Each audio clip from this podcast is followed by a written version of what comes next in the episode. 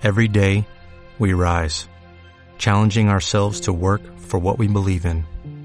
At U.S. Border Patrol, protecting our borders is more than a job, it's a calling. Agents answer the call, working together to keep our country and communities safe. If you're ready for a new mission, join U.S. Border Patrol and go beyond. Learn more at cbp.gov/careers. Lamia, una vampiresa moderna. Procede de un personaje mitológico que mataba a los hijos. Las madres griegas la usaban como el hombre del saco para asustar a los niños. Lamia sentía envidia a otras mujeres que tenían hijos y por eso los buscaba y los devoraba.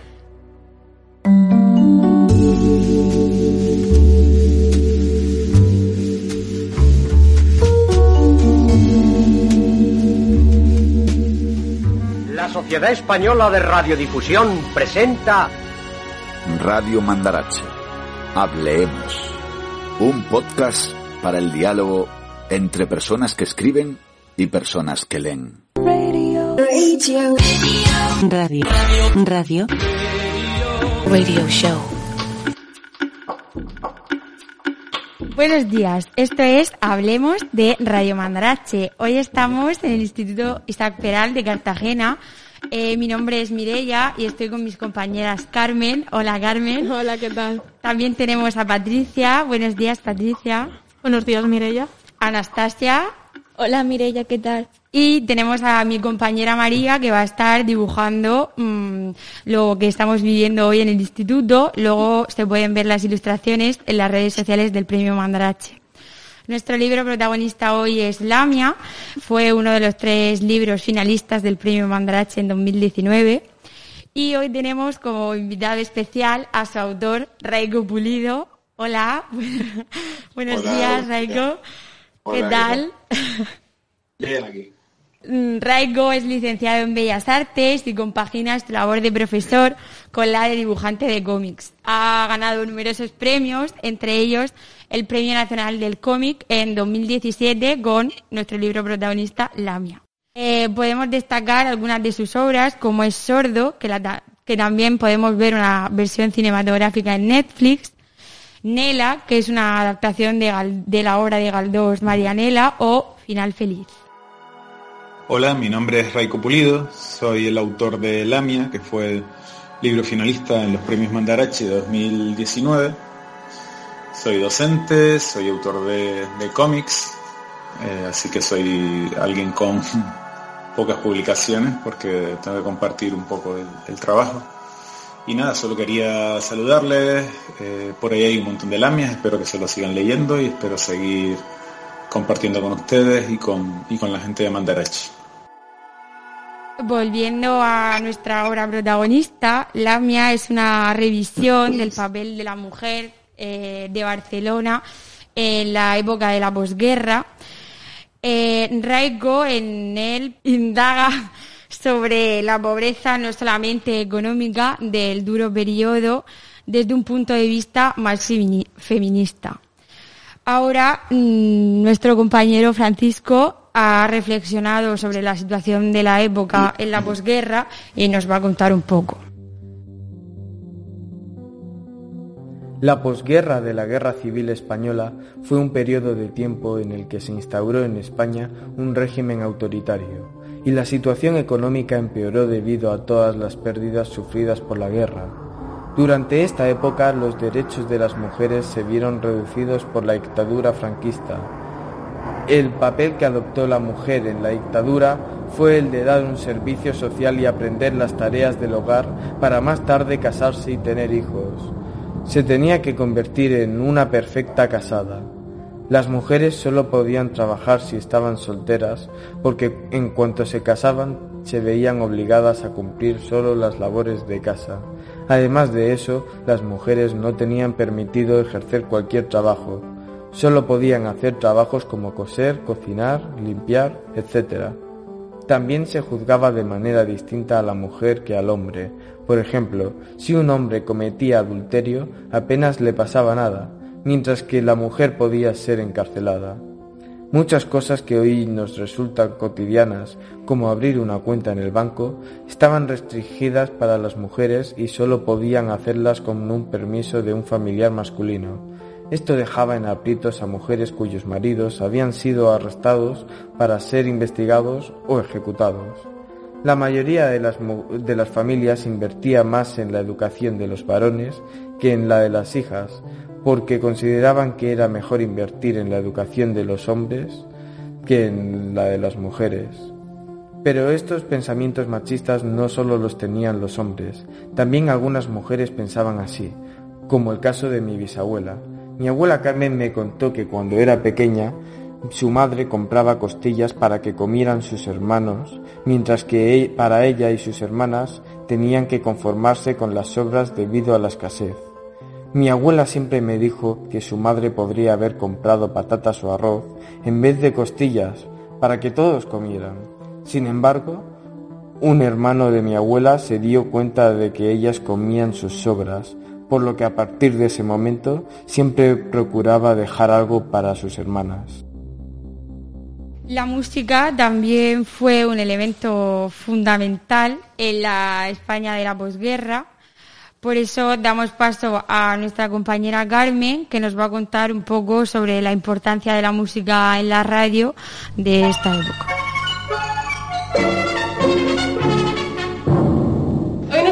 Acompaña Ventura Berber, periodista y profesor de historia de nuestro instituto. Gran aficionado a la música y a la literatura. Le ha gustado mucho Lamia y le vamos a hacer algunas preguntas. ¿Qué importancia tuvo la radio en la posguerra, en especial para las mujeres?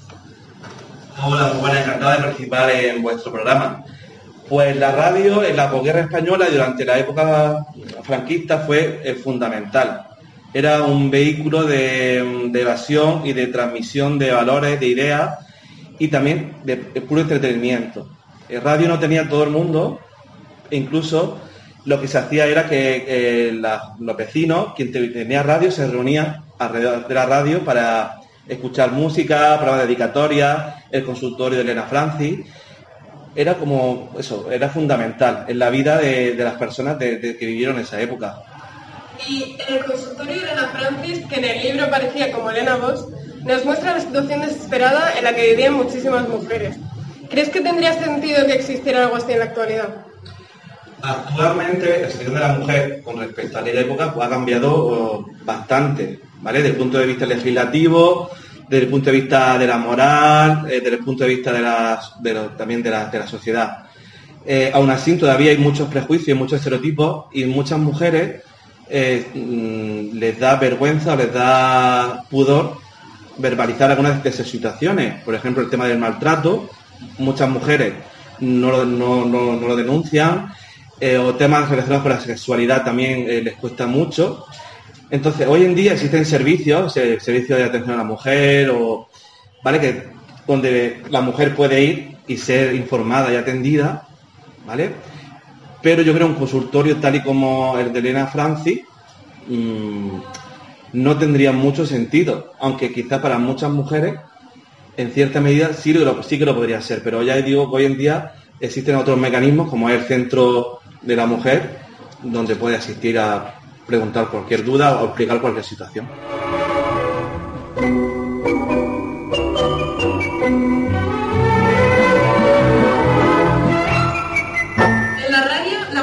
Un papel fundamental. ¿Cuál era la música favorita de los españoles en la posguerra? Pues sobre todo, si hay un género que hay, que, destacar es la copla. La copla como eh, canción donde se refleja también eh, las, pasiones, las infidelidades, la muerte, eh, unos temas tabú, ¿vale? Que sobre todo la mujer no podía verbalizarlo, expresarlo. Entonces muchas mujeres, por eso también fue tan importante la radio para la mujer, muchas mujeres a través de esas coplas, de esas canciones, se sentían identificadas, representadas y vivían su vida silenciadas, pero la vivían a través de esa música. ¿Y por qué crees que fue tan famosa la copla en este periodo? Pues por eso mismo, eran, eran, eran canciones que relataban historias ¿vale? de, mujeres, de matrimonio, de amores imposibles y que en ese momento, por el control que había sobre la moral, sobre sobre todo sobre la mujer, hacía que esa mujer no pudiese encontrárselo a nadie. Entonces muchas de ellas veían en esas letras y en esa música veían una manera de, no sentirse sola. ¿vale? Y también una cosa importante es que las, las folclóricas, las copleras, como Concha Piqué o Lola Flores, ¿vale? Eran también mujeres que para esa época eran bastante avanzadas. Y también esas mujeres veían en esas artistas, veían también una manera de eh, liberación.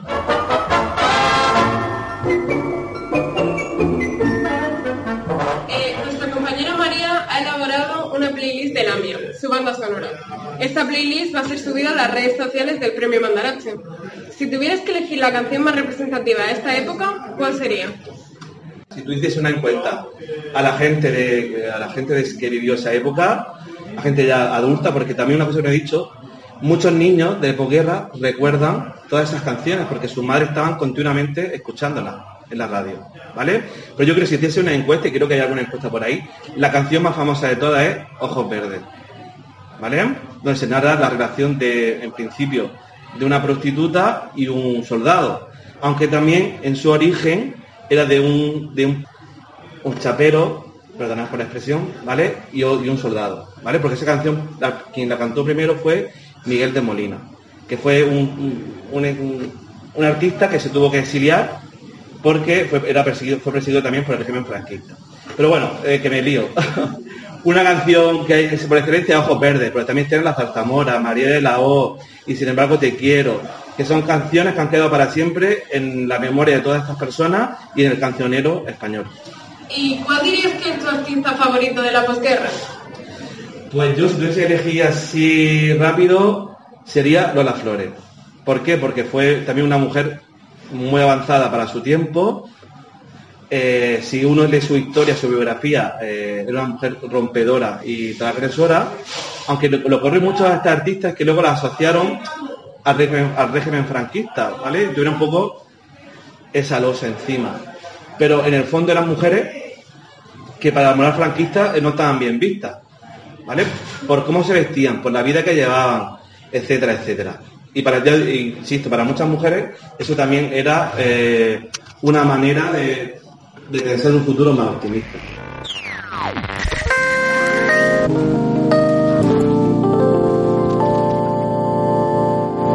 Relacionado con la música, en el libro aparece la canción La luz de tus ojos grises. ¿Es esta la canción más representativa de la posguerra para ti?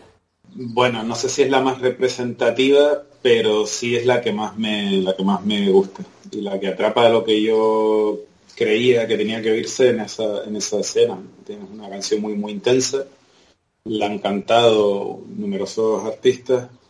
Mi favorita es la de Bambino, por supuesto, pero eh, un poco retrataba eso, retrataba también la, intensidad, ¿no? la intensidad de, la escena en la que están. Y, el bar, que si no recuerdo mal, es el, bar un poco libertino, ¿no? está Laia con, con sus compañeros. Así que por ahí. Pero no sé si es la más representativa, seguramente no lo sé. ¿eh? No, hay tanta gente que conozca eh, Ojo Gris. Mm, mi pregunta era que si a ti te pareció difícil transmitir la historia con las ilustraciones sencillas en blanco y negro o te resultó fácil. No, siempre es difícil. Si fuera fácil estaría todo el tiempo haciéndolo y saldría siempre bien. Es muy, muy complicado. tienes que escribir, tienes que saber escribir, por lo menos mínimamente, para que se te, se te entienda y sepas estructurar una historia. Pero es que además tienes que saber dibujar, tienes que saber contar con imágenes, tienes que saber diseñar, en realidad es, multidisciplinar, ¿no? Tienes que saber hacer un poquito de un poquito de todo.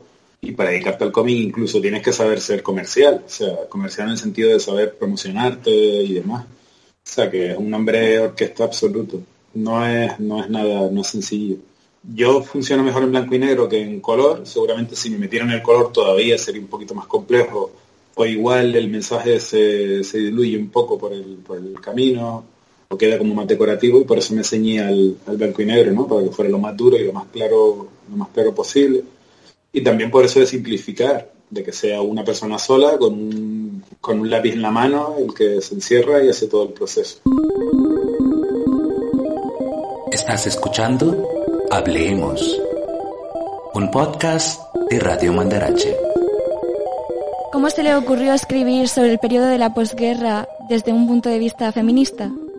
Bueno, yo, claro, desde el punto de vista feminista lo, dicen los lectores, ¿no? Yo no, sé si ese, es el, si ese es el punto, yo quisiera que lo tuviera, pero, pero bueno, en parte yo, por ejemplo, escribiéndola tenía, tenía mis dudas también, ¿no? Porque habla sobre temas bastante bastante peleagudo, que es el tema de los biológicos, ¿no? Esa presión que tienen las mujeres llegada a determinada edad y como esa presión en otras épocas pues, aún era muchísimo, muchísimo mayor. Así que por ahí era un tema que podía haber salido como salió, que salió muy bien y todo lo interpreta de esa forma, pero perfectamente se podía haber malinterpretado, ¿no? Que haber salido el, tiro por la culata y haberse entendido al revés. Entonces, eh, ¿y cómo se me ocurrió la historia? En realidad había trabajado ya con un personaje femenino que era, que era Nela, que los que hayan leído la historia saben que acaba muy mal, ¿no? Parece que el destino se la come y ella se deja llevar por el destino. Y en este caso tenía un personaje y quería que le pasara todo lo contrario, que el destino fuera en contra de ella, pero que ella pelease como gato panza arriba y al final se saliera con la suya.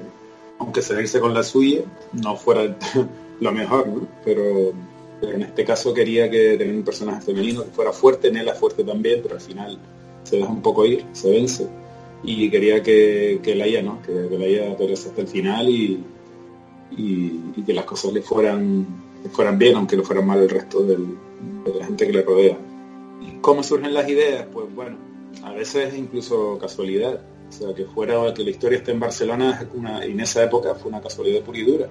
Y que estaba trabajando una historia en la que había una persona, una chica embarazada que a la, que a la vez quería que fuera un asesino en serie, eso era un poco el germen de todo también quería que tenía claro que al final iba a haber como una gran catarsis, ¿no? Esa explosión y demás, en la que es como muy liberador. Pero trabajando me topé con un programa de radio donde estaban hablando del, del, consultorio Elena Francis, hablando con una periodista y demás, con lo cual fue absolutamente casual. Si ese día, en vez de estar trabajando, hubiera estado haciendo otra cosa, no estaría escuchando la radio, no hubiera escuchado ese programa y el cómic sería totalmente distinto, o incluso no hubiera encontrado esa parte que es muy interesante y hacer el pegamento de la historia. No hubiera encontrado esa parte y, se hubiera quedado un guion en un cajón.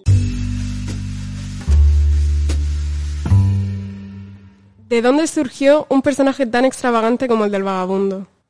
Bueno, eh, bueno, surgió de mí. No sé. el, cómo ya, no lo tengo tan claro. Yo sé que es el, yo en mi cabeza, y creo que así lo intenté hacer, era el, es el personaje canario era alguien que no pertenece a la ciudad, que está por allí, que está vigilando todo el mundo. Es muy un personaje que a priori parece un secundario así, simpático y demás, pero es muy, muy importante para la trama, es el cabeza de turco, ¿no? Estoy haciendo unos spoilers enormes, yo entiendo que, todo el mundo la habrá leído, es, es, la cabeza de turco, ¿no? Para que ella pueda, pueda salir de esa situación y para mí era el canario. De hecho, le puse el nombre de Braulio por un cantante melódico que tenemos aquí, que no supongo que no conocerán en la península, porque aquí tiene mucha gracia y es muy, muy conocido. Y por eso tiene ese acento y esa forma. Pero eso, es alguien que está totalmente, es un outsider, está totalmente fuera de, la sociedad en la que vive y tampoco respeta ningún tipo de normas. Cuando vive de, espiar y de, espiar básicamente a la gente y, sacarle dinero a cambio de no decir nada, etc. Pero sí que es un personaje interesante porque es el que siembra dudas sobre el, sobre el, por ejemplo, sobre el detective. Él dice una serie de cosas sobre él que no sabemos si son verídicas o no, porque al final tampoco se acaba de ver, pero posiblemente lo sea.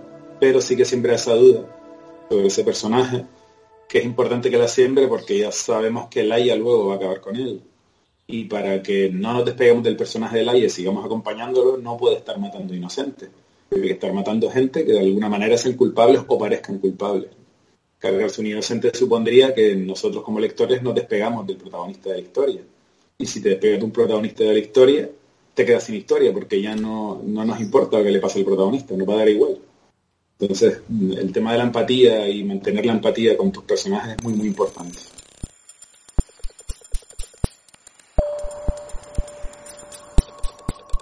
¿Qué pasó con Pablo al final de la historia?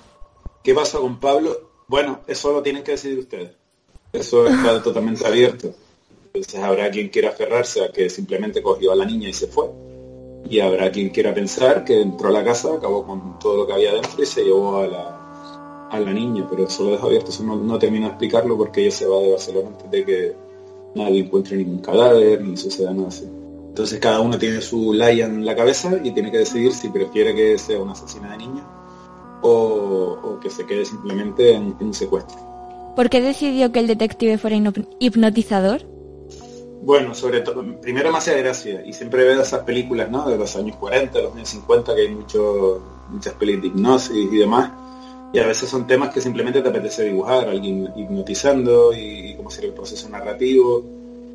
Y en este caso porque necesitaba que él eh, desenmascarara a, a Laia, ¿no? Ella tiene una máscara perfecta, ella es, es dos personas y el único que tiene un atisbo de, de ver lo que hay ahí detrás es el hipnotizador porque tiene acceso a abrir esas puertas, ¿no? Abrir las puertas que, que, nosotros conseguimos tener cerradas.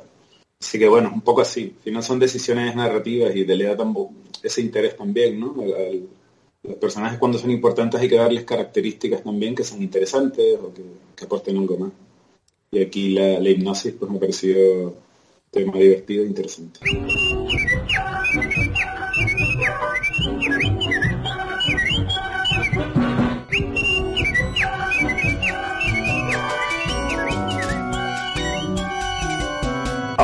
¿Pero qué les pasa? ¿Por qué no me creen? No me creen, no me creen. Em, yo tengo la curiosidad de saber qué le decía Laia a su marido en la carta. Creo que era al principio. Comenzaba con una carta. Vale, bueno, supongo, yo sé lo que sentía, con lo cual probablemente lo que le diga al, al marido será que lo perdona, eh, que vuelva con ella, que las cosas irán mejor, esas cosas que se suelen decir. Ella no ha, vamos a ver, ella no ha, asimilado que, que su marido la deje y el motor de la historia en realidad es esa confusión. Ella está confundiendo eh, un deseo con una necesidad. El deseo es tener esa familia nacional católica perfecta con su hijo, su marido, patatín, patatán, que es lo que le han vendido, y la necesidad de ser madre. En este caso, tiene una necesidad brutal de ser, de ser madre.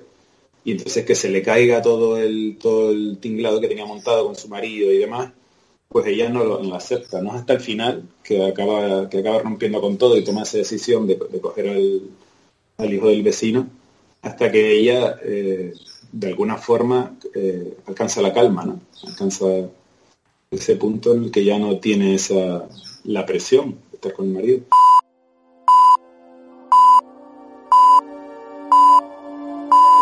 When I got home, the phone was ringing. Hello, Candy Matson.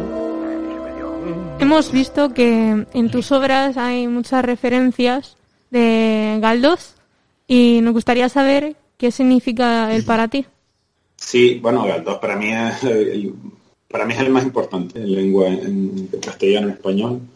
O sea, él, él ve a la naturaleza humana, eh, no edulcora ni, ni está con no está por ejemplo con el pobre bueno y el rico eh, malo y demás, él, habla realmente de la miseria, ¿no? de ese libro que sale de referencia que es Misericordia, es un libro coral, lo que habla un poco de eso, de cuando hay miseria económica, cuando hay hambre y demás, también hay miseria moral, porque la gente hace lo que sea por sobrevivir y por salir de su, de su situación. Entonces la gente que está inmerso en eso es gente que está todo el día acostumbrado a, a no hacer precisamente el bien, sino buscarse la vida, como sea. Si, no es bien, pues, pues estirando de otros recursos. Y Galdós es el que mejor describe ese, mundo, pese a que él era de familia pudiente y, siempre las cosas le fueron relativamente bien. Eh, sí que él era muy, muy callejero y tenía muy buen oído. También es uno de los mejores haciendo, haciendo diálogo, cogiendo el tono de los personajes, como hablan la gente de la calle. Y luego tiene una, una obra eh, vastísima un montón de novelas, los episodios nacionales, un montón de obras de teatro, o sea, el hombre yo creo que te producía tres textos al año prácticamente. O sea, yo creo que no hay nadie como Galdós. Sinceramente luego está, Quijote, está Cervantes, me gusta mucho Unamuno, o sea, hay muchos autores que, están, que están muy bien y que están en el nivel top, pero en cuanto a producción y mantenerla y que todo tenga carga, pues Galdós yo creo que está, por encima del resto.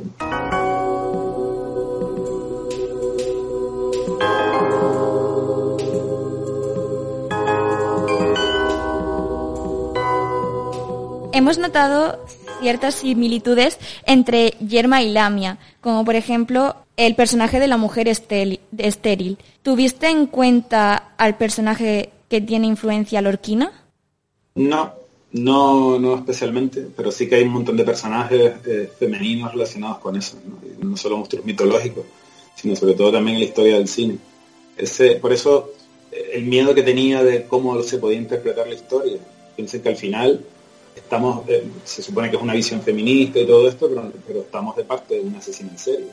Eso no hay que, olvidarlo, ¿no? Un personaje que no puede ser positivo, es un personaje que, como yo te estoy diciendo ahora, dejé a libre interpretación porque era muy duro presentarla como que también es, capaz de asesinar a un niño, pero en mi cabeza también era una asesina de niños. Entonces, eh, sí, hay personajes que, siempre en la historia, pues la raíz de su locura, la raíz de su desesperación, suele estar ahí, que son esos temas relacionados con el reto biológico, eh, el no poder eh, cumplir con lo que se supone que tienen que cumplir, y esa presión que se les genera, no solo social, sino a veces incluso biológica.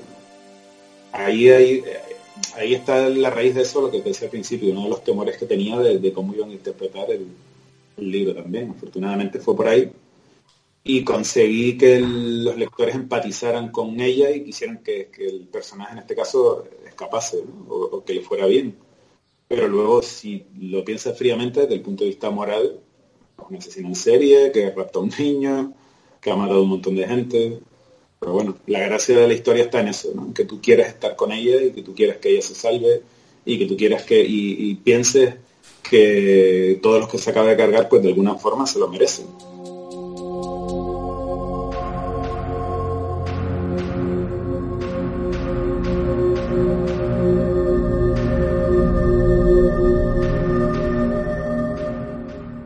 Bueno, pues por aquí no tenemos ninguna pregunta más, pero algunos compañeros que no pueden estar ahora aquí eh, nos han preparado sus preguntas y nos las han grabado. Entonces, pues queremos que también nos las conteste. Hola, mi pregunta es si Lamia no quería ser hipnotizada porque sabía que mataría al detective o porque confesaría. Bueno, eh, porque probablemente el detective se daría cuenta de todo. O sea, le, levantaría toda la tapadera. vería lo que hay en realidad. No, no, vería lo que vería lo que es ella en su casa, cuando la vemos bebiendo vino, cuando la vemos escribiendo esas cartas y dibujando, cuando la vemos cortándose, que es una persona que, sufre mucho, una persona que, está, que no está bien, evidentemente. Y eso es lo que iba a ver él. Si, si él tiene la, llave a esa puerta, pues ya esa puerta no se puede cerrar. Y, también descubriría todo. O sea, tienes alguien así que está tan, tan perturbado, empiezas a hacerte preguntas también, ¿no? Hasta qué nivel o hasta dónde puede llegar esa, esa perturbación. Así que es cuestión de que si la hipnotiza la descubre. Es así de sencillo. Y mi otra pregunta es si hubiera ocurrido lo mismo eh, que si Lamia hubiera sido hipnotizada con el reloj que con la flor. Sí, sí, es un mecanismo. Simplemente lo que quería enseñar era un poco eso, el, empado y, que el hombre, un, hipnotizador, si sabe hacerlo, lo puede hacer con cualquier cosa. Buenos días, mi pregunta era que por qué le puso de nombre Lamia al cuento. Bueno, es, eh, Lamia es, un monstruo mitológico que tiene un montón de, raíces distintas. En la, griega, pues es un, monstruo real. Esto como comentaban las compañeras al, inicio. Un monstruo que sigue una, una novia de esta de Zeus, ¿no? que, parece que cada fin de semana bajaba a la tierra y dejaba a alguien embarazado. Pues en este caso una de estas novias de Zeus que se quedó embarazada, entonces la mujer baja y para vengarse de ella mata al niño y, ella la condena a ser una especie de, serpiente, mitad mujer, mitad serpiente, como si fuera una sirena, que esperan los a los niños que se van acercando y los atrapa porque tiene esa necesidad de, ser madre, un, ser que un ser que pena toda su toda su vida. Luego también hay connotaciones positivas, ¿no? Hay, hay una connotación positiva en las lamias del, del Vasco, por ejemplo, que es totalmente distinto. Y bueno, también me hace gracia el juego de palabras entre el nombre de ella, que era Laia, y, y las lamias. De hecho, había una portada en el que la M iba a cambiar de, tipografía para hacer un poco el juego, pero luego vi que no era, no era necesario. y además como título creo que está muy bien.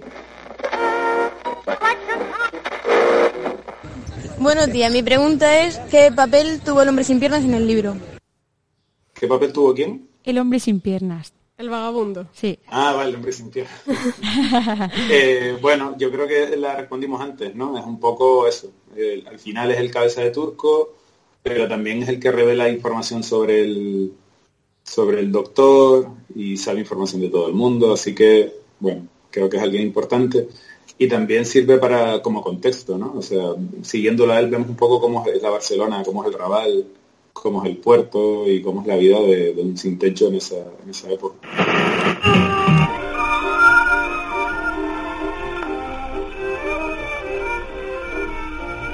Buenos días, me llamo Luis Enrique y mi pregunta es, ¿cómo un cómic ha llegado a dar tanta intriga y tanto misterio como si fuera un libro normal? Porque siendo un cómic seguro que es más complicado. ¿Cómo lo hizo? No, qué pregunta más complicada. Eh, no, lo, no lo sé, o sea, eh, es un poco lo que respondí al principio. Yo hago las cosas y si supiera perfectamente cómo es el mecanismo, pues estaría todo el tiempo haciéndolas y me iría estupendamente y, y me dedicaría exclusivamente a eso, pero no lo sé. O sea, vas tocando teclas y al final a veces das con algo interesante, pero eso no te garantiza que siempre puedas seguir tocando esas mismas teclas ¿no? y, que, y que funcionen. Eh, ¿Y cómo lo hago? Pues no lo sé.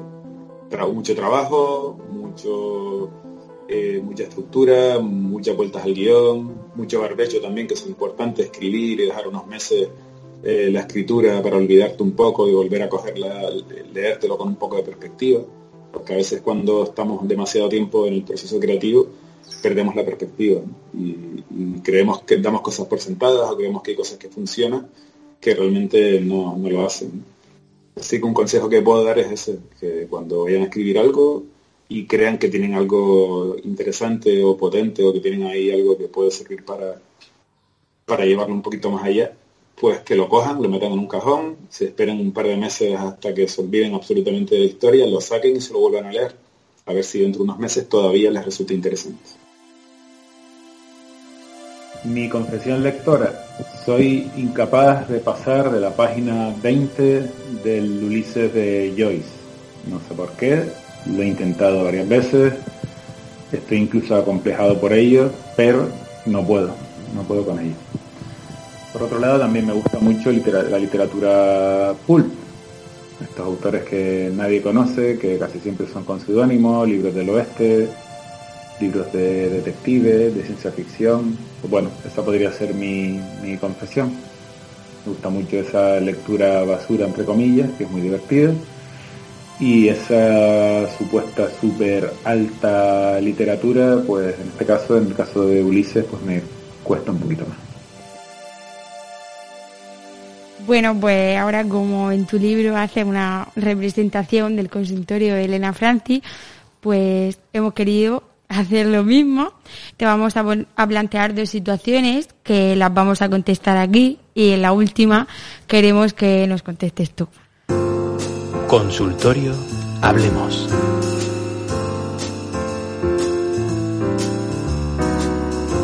Querida Elena, tengo una situación complicada en mi matrimonio y me gustaría mucho que me aconsejara. Desde hace tres meses mi marido pasa mucho tiempo fuera de casa y se niega a decirme qué es lo que hace. Cuando vuelve, la mayoría de veces está muy borracho. Además, cuando le pregunto sobre cómo ha ido su día, me habla mal o me ignora. A nuestros hijos los trata bien, ¿eh? No les riñe, juega con ellos, es cariñoso. Tampoco aporta dinero en casa. Con mi sueldo no tenemos suficiente para todo. Él dice que su empresa le hace los pagos tarde, pero yo sé que realmente se lo está gastando en bebida. ¿Crees que debería confiar en él? Por favor, contesta a mis preguntas.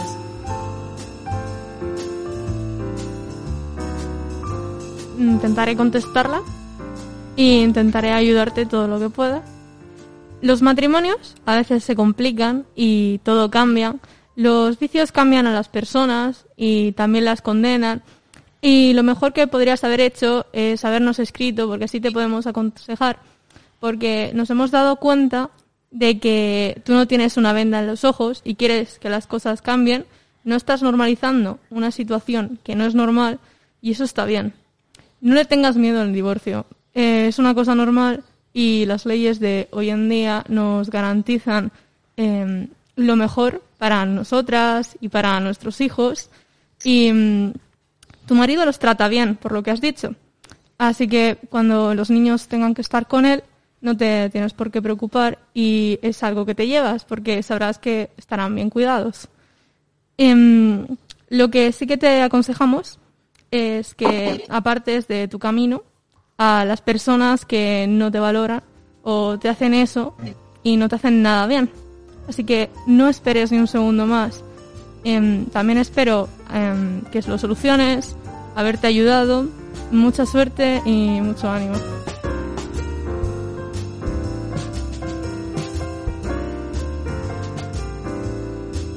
Buenos días, Elena. Me gustaría consultarte algo sobre la relación que tengo con mi pareja. Llevamos dos años y medio y hace poco fuimos a vivir juntos. Somos bastante jóvenes y aunque los dos queríamos vivir juntos, ahora todo ha cambiado. Hay mal ambiente entre nosotros y siempre que discutimos me hace creer que yo soy la culpable.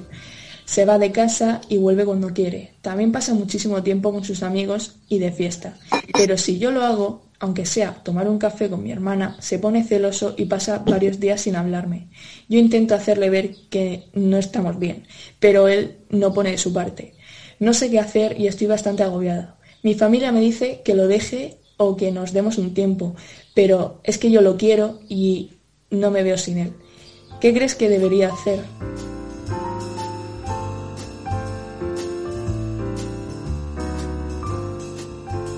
Hola, por lo que me estás contando, creo que tienes una relación bastante tóxica. Muchos jóvenes de hoy en día consideran que los celos son normales y son una muestra de amor. Pero no, no, permitas que ocurra esto. Es una muestra de machismo e inseguridad. Tu pareja, a través de la manipulación y las amenazas, te lleva a su terreno. Por mucho que le quieras, no puedes permitir que nadie te oprima. Esta relación te está consumiendo, Sé que es difícil apartarse de alguien a quien quieres y has querido, pero recuerda que antes de conocerlo tú vivías. Piensa bien las cosas y recuerda que solo debemos de rodearnos de personas que nos hagan felices. Consultorio, hablemos.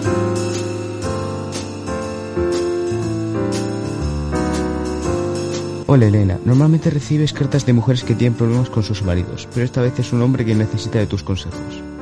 Llevo casado tres años, pero llevamos nueve de relación y tenemos dos hijos. Te escribo porque estoy algo preocupado con las actitudes de mi mujer. Siempre he sido yo el que ha traído el dinero a casa, pero ahora mi mujer quiere trabajar. Yo no entiendo el motivo, ya que yo puedo hacerlo por los dos. Últimamente se compra mucha ropa y usa maquillaje. A mí eso no me gusta. Prefiero su estilo de siempre, más natural. También sale a comer, cenar y tomar café con sus amigas. Yo mientras me tengo que quedar con los niños. ¿Por qué no se los puede llevar ella? Lo peor de todo es que se quiere apuntar al gimnasio. ¿Para qué? Yo no comprendo cómo quiere ir a ese lugar lleno de mirones. ¿Crees que las actitudes de mi mujer son correctas? Yo creo que no. ¿Qué consejo me darías?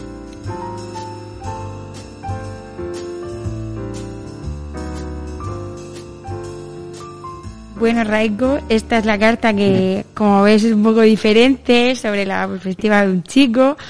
Y pues esta es la que nos gustaría que, la que nos gustaría que nos aconsejases tú. Bueno, yo creo que el, muchacho se lo tiene que hacer mirar, ¿no? Igual si, si nace en 1920, la vida hubiera resultado más sencilla. Eh, bueno, todos lo sabemos, ¿no? Eh, querido amigo, usted está absolutamente vive en un mundo de fantasía y es un error. Eh, intenta controlar la vida de su, de su pareja y eso no, tiene que ser así. Si su mujer quiere trabajar, aproveche y deje de trabajar usted, se podrá quedar en casa, podrá tener más tiempo libre, o no, o tendrá que ocuparse de la casa y igual se da cuenta del volumen de trabajo que es ser amo de casa. Y, nada, poco más, que si no va a dejar tranquila a su mujer, casi que mejor que se, que se divorcie, ¿no? Como aconsejaban en el, anterior. Directamente. Sí. tiene un problema, tiene un problema, hombre. Ese es mi consejo. Eh, eh, madure.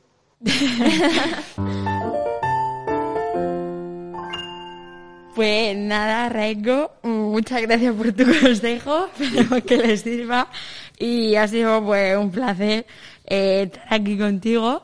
Creo que mis compañeras se quieren despedir porque bueno, ya hemos terminado. Sí, bueno, eh, yo quería decir que es que a mí el libro me ha encantado. Me he leído como un par de veces, así que eh, felicidades porque me ha encantado. Mis padres se lo han leído también. Eh, llegué un día a casa, se lo estaban leyendo juntos, estaban comentándolo, me quedé un poco. Entonces, eh, nos ha gustado mucho y me ha gustado mucho poder hacer este podcast. Muchas gracias, gracias por compartir eso. Para todos los públicos del libro, por lo que veo, así que... Sí, sí, sí, fue, fue rarillo, pero, pero bien. Para mí, eh, estar en este podcast ha sido una experiencia que no había tenido nunca y menos con un autor y de un libro que me ha gustado mucho y me hacía mucha ilusión estar aquí y podría decir lo mismo de mis compañeras, que también es su primera vez y les ha encantado. Así que muchas gracias por estar aquí con nosotras. Y yo... Uy, perdón. Eh, y yo, a pesar de haber estado bastante nerviosa, como es evidente, porque es la primera vez que hacemos esto, eh, me lo he pasado muy bien hablando contigo y quería decirte que el libro, la verdad que las ilustraciones me han llamado mucho la atención y me han, me han gustado mucho y he disfrutado bastante leyéndolo. Bueno, creo que después de lo que han dicho mis compañeras no hay mucho más que decir. O sea, yo personalmente no suelo leer cómics ni nada de eso, pero la verdad que me ha encantado el libro, o sea, que felicidades. Y pues nada, eh, hasta aquí hemos llegado. Y bueno, recordad, La verdad está en los números y el secreto En las palabras.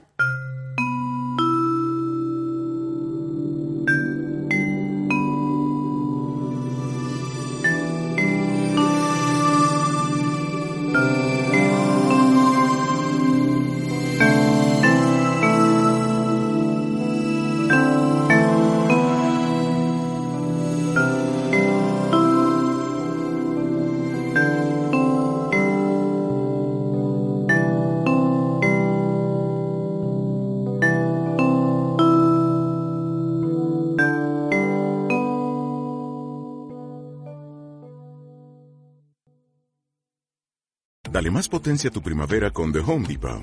Obtén una potencia similar a la de la gasolina para podar, recortar y soplar con el sistema OnePlus de 18 voltios de Ryobi desde solo 89 dólares. Potencia para podar un tercio de un acre con una carga.